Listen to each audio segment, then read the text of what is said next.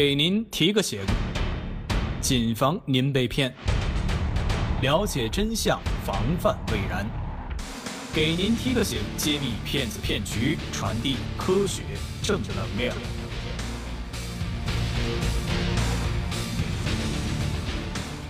听众朋友们，大家好，欢迎收听今天的《给您提个醒》，我是文涛，我是周云。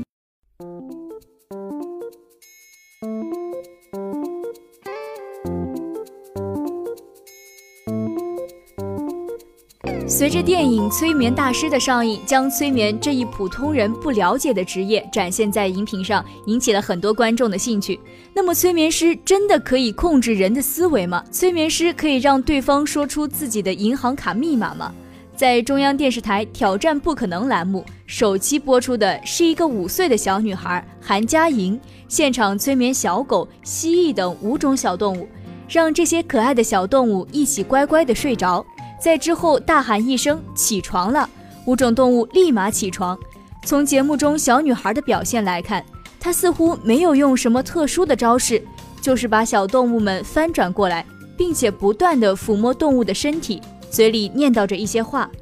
节目播出之后，网上的吐槽声一片，认为这些都是动物的本能，通过把动物翻转过来，并且触摸按压动物的一定部位，使之变得稳定。从而进入假死的状态。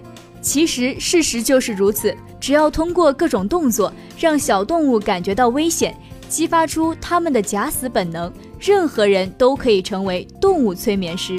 同样的主题挑战不可能，还有一期节目呢，是动物狐狸犬公主现场催眠了十一位观众，主持人董卿也差点被狐狸狗催眠了，事后称不寒而栗，感到害怕，引得网友又一阵调侃：“青姐姐又当托了。”事实上，狐狸犬公主只是催眠师的一个道具而已，真正实施催眠的还是人。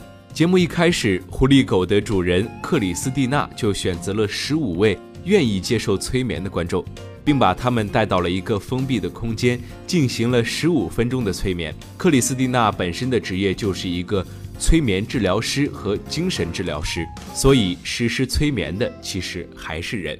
那催眠究竟是什么呢？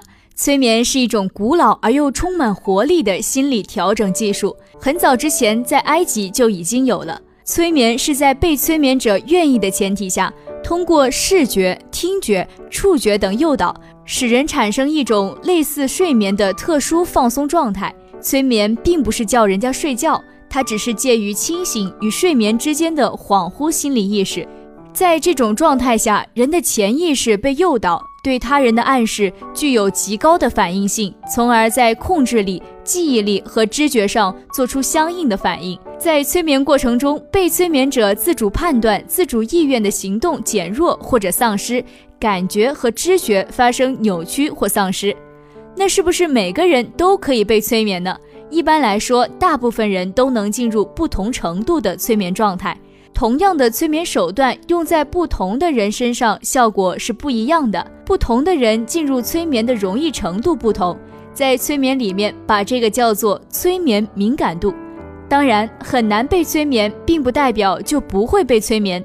对此深有研究的中国中医科学院研究员、元气功研究室主任张红林博士说：“长时间反复单调的心理刺激，对任何人都有催眠作用。其实，容不容易被催眠，取决于三个因素：一、环境；二、当事人；三、催眠师。环境上来说呢，假如有杂乱声音的干扰，肯定会大大分散当事人的注意力；而肃穆或者轻快的音乐，则能起到震慑心神或者放松身心的效果，就能促进催眠。再从催眠师本身角度来说，催眠师的技术水平，比如是否能有效地消除当事人的杂念，帮助当事人放松身心。是否能熟练地掌握催眠诱导及加深等相关的催眠技术？对于那种内心就很相信催眠，并且愿意从催眠接受不同体验，可以非常专注、注意力非常集中地遵从催眠师的引导的人，就很容易进入催眠状态。催眠的应用有哪些呢？催眠术主要应用于两个方面，最重要且最主要的一方面是用于催眠治疗。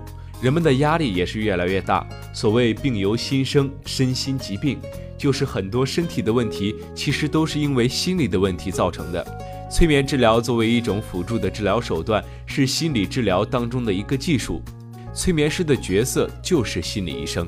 催眠师能做的就是通过催眠找出压力的根源，并把它们释放出来，摆脱焦虑、紧张、消沉等各种不良情绪，保持心理的健康。催眠最重要的功效呢，就是治病了。催眠治疗师在实施催眠的时候，会不断的暗示被催眠者，使其进入一种很专注的状态。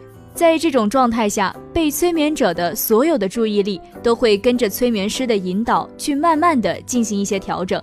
所有的良性暗示都是可以让受术者从中受益的。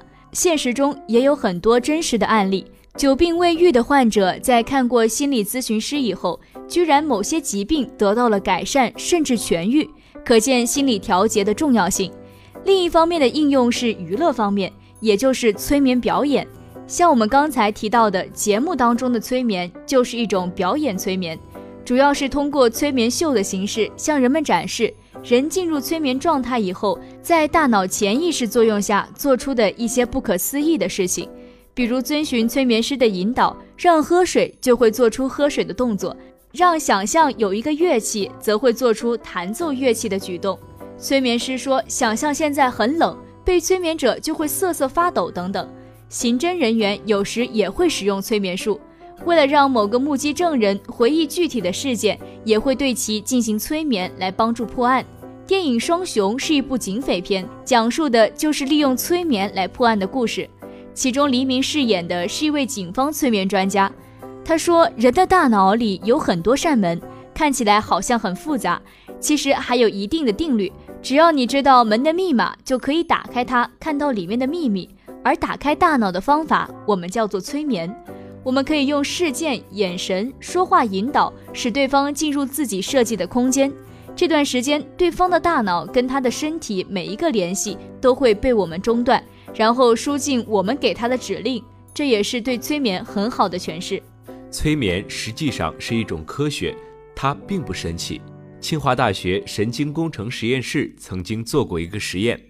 对被催眠者在催眠之前、催眠当中、催眠之后的所有脑电波数据进行了分析对比，脑神经专家发现，催眠前后人的脑电波确实大不相同，催眠状态跟非催眠状态以及催眠后的状态有差异，的确是存在这样一个心理活动的催眠状态。